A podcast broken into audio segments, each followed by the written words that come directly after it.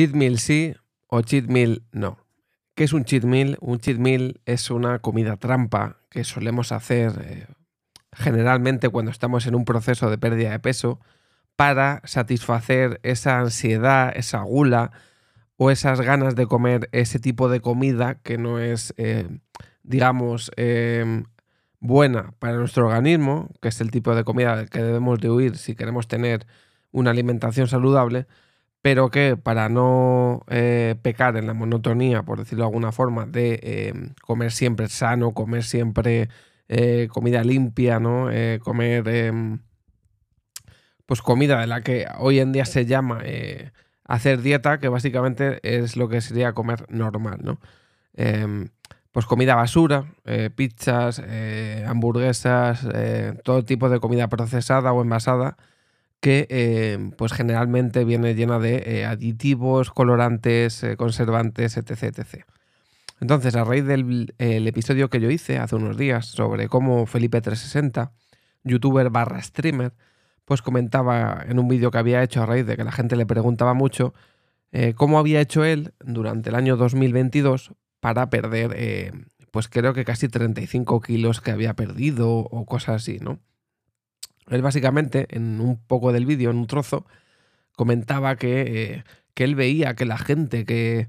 que hacía cheat meal, que lo pasaba muy mal, que no lo hacía, porque, porque simplemente veía que la gente que, hacía un día a la semana cheat meal eh, estaban el resto de días como con una ansiedad brutal, como que estaban eh, básicamente que eh, como si hiciesen una dieta estrictísima donde no podían comer prácticamente nada y que se tiraban toda la semana pensando en que llegara ese día o esa comida para poder darse el atracón y el copón, ¿no? Y yo creo que es una concepción bastante errónea creo que quien eh, haga eso, eh, como lo acabo de explicar, eh, tiene un problema, un problema bastante serio, porque un cheat nunca debería de ser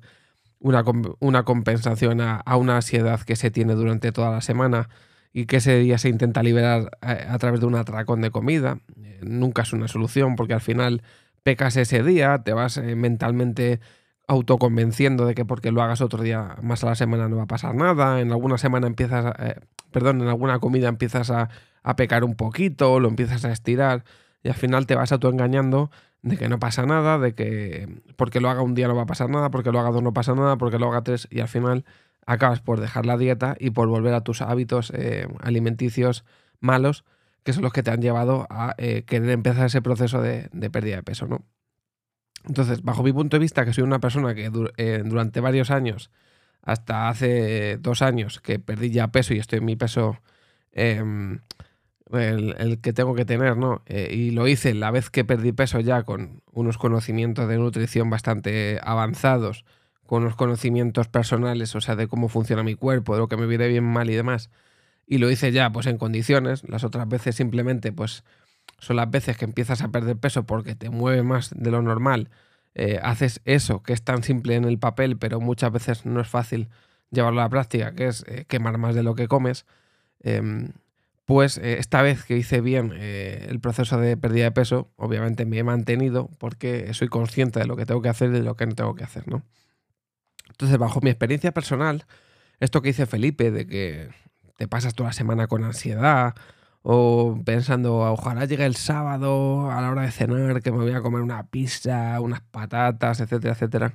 creo que es un error. Yo, por ejemplo, no lo vivía así, tampoco hacía esos cheat meals. Creo que mm, como he leído en algún artículo, hay que saber qué cheat meal hacer, es decir, eh, no ir a, darse atracones, eh, saber cuál es el momento indicado donde hacerlo, porque a lo mejor hay un momento donde estás bajo de ánimo, donde estás en un momento psicológico inestable o malo, que no es bueno hacerlo, ¿no? Porque te vas a dejar llevar y eso puede pues, ir a peor. Al final es, un es una cosa que yo creo que si, por ejemplo, lo haces en una pérdida de peso, eh, deberías de hacerlo asesorado por un nutricionista, ¿no? que él es el que te va a hacer un estudio, él sabrá si te conviene o no hacerlo, eh, por, tu por tus características, eh, pues puede ser bueno que lo hagas, porque él puede ver en tu forma de ser, en tu forma de, de moverte, en saber si haces deporte o no, que te convenga hacerlo. De hecho, en estudios está demostrado que un cheat meal favorece a... Pues ponían algún estudio que favorece a a generar un tipo de ansiedad que no es el típico, eh, la típica ansiedad por la comida, sino por, eh, porque creo que al cuerpo también le viene bien de vez en cuando eh, gestionar ese tipo de alimentos. No es bueno, creo, eh, o, por lo menos si tú llevas una comida estrictamente limpia, en el momento en el que un día, imaginemos, tienes una boda, un bautizo, una celebración de estas a las que tienes que ir y que obviamente te tienes que adaptar tú al menú que hay, pues puedes comer peor de lo que comes normalmente, puede que tu cuerpo no sepa gestionar bien ese tipo de alimentos. Entonces, yo ciertamente lo empecé haciendo por ese motivo, porque no quería deshabituar a mi cuerpo a comer eh, algún alimento en concreto. Claro, alimento que me guste, porque hay cosas que no me gustan y no las como, incluso en muchos casos cosas que me vienen bien, pero eh, si por ejemplo vienen las fiestas de mi pueblo y las fiestas de mi pueblo pues yo me tomo algún cubata o esos días eh, que para si tomas cubatas realmente viene bien comer comida chatarra porque es la mejor comida para absorber este tipo de, bebidas, pues, em, pues digamos que eh, yo mentalmente eh, no quise dejar de comer del todo este tipo de comida, pero obviamente cuando lo hacía era muy, muy, muy controlado, ¿no? sobre todo porque encima lo, hacía lo que he leído en estos artículos a posteriori, ¿no? que por ejemplo yo cenaba pizza una vez a la semana, pero no era una pizza comprada. O sea, no era la típica pizza que tú te vas al Mercadona, sacas el plástico y metes en el horno, ¿no? Directamente la masa la hacía yo, encontré una masa con unos ingredientes bastante sanos, porque al final yo me di cuenta que donde más engorda una pizza es en la masa. Entonces, digamos que muchas veces hay que saber jugar con los alimentos, saber eh, qué es la parte menos buena de un alimento y a lo mejor sustituirla por, por una mejor y así convertir algo que es malo en algo no tan malo. Que al final esto, como digo, es eh, más eh, cosa de un nutricionista que sepa adaptar a ti las herramientas que tienes a mano que el hecho de decir no lo hago porque, porque vas a estar con ansiedad toda la semana, porque te vas a dar un atracón, etcétera, etcétera. ¿no? De hecho, ya te digo que depende de cada persona. Yo sí que una vez a la semana, pues eso, lo que digo, comía pizza, eh, conozco los casos de gente que cuando se pone a hacer dieta, gente que por ejemplo se dedica a hacer retos de comida,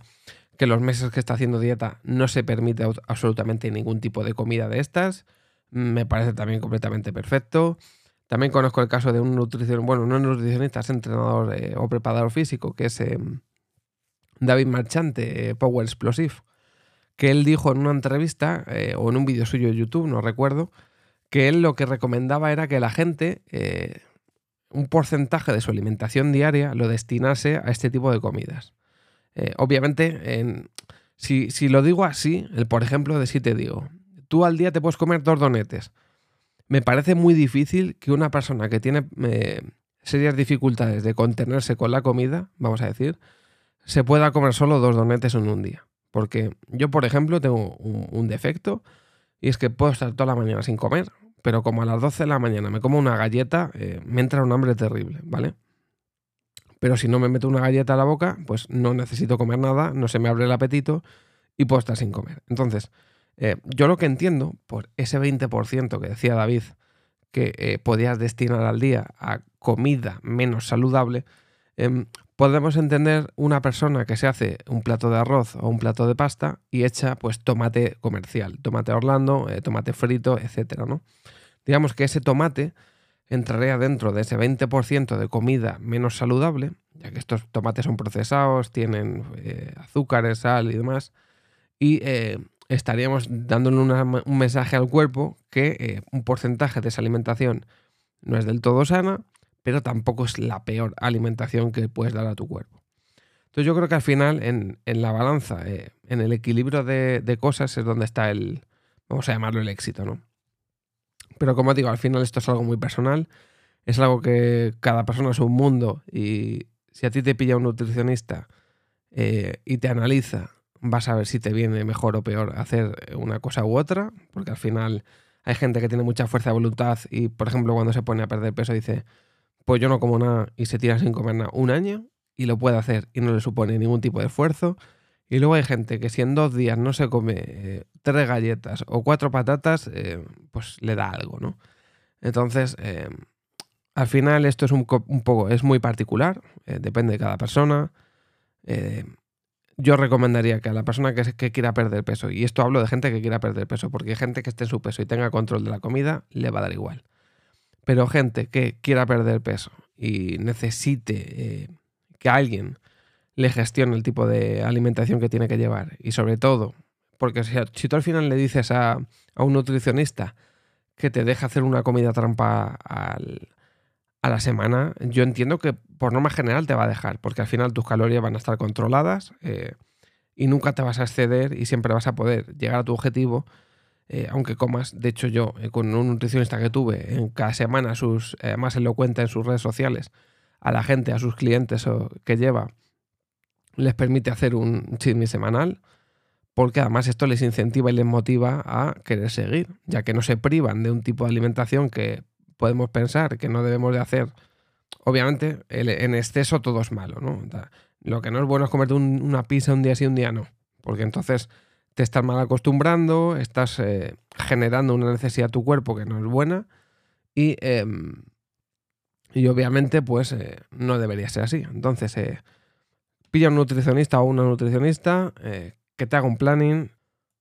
le dices o la dices, me da igual, eh, me gustaría poder permitirme una vez a la semana pues este tipo de alimentación y seguramente te recomiende qué hacer, qué no hacer, te dirá si en base a tus necesidades, a tu capacidad pues de esfuerzo, porque sabrás si haces mucho deporte, haces poco deporte, si por tu trabajo te puedes permitir hacer según qué cosas o no, etcétera, etcétera, que es lo que más te conviene en cada caso. ¿Vale? Porque al final decir que es bueno hacerlo, que no es bueno hacerlo, es relativo, porque hay gente que lo ha hecho y que lo sigue haciendo y que le viene bien, y hay gente que ha querido hacerlo, se ha puesto un cheat meal a la semana y a las tres semanas se estaba metiendo 15 pizzas. Entonces, no tiene sentido. Cada persona es un mundo, déjate asesorar por gente profesional y gente que eh, desde fuera te dé una visión de ti que tú no tienes y te sepa decir, como puede ser por ejemplo un psicólogo cuando tienes problemas pues en tu caso yo haría esto. Eh, yo creo que no te conviene, al menos ahora, cuando tengas eh, más adelante más autocontrol sobre tu capacidad de gestión de comida o de alimentación, pues lo vamos viendo. Porque muchas veces en, las, en, las, los planes alimenticios, al principio del plan se empieza haciendo bastante más restricción para que la gente se empiece a desconectar del exceso de, de, comida que está comiendo y luego poco a poco pues van añadiendo alimentos, los vas metiendo poco a poco cuando ya tienes más control y ya eres capaz de controlar y de, la redundancia, y de decidir por ti mismo si te viene bien hacer algo o no te viene bien.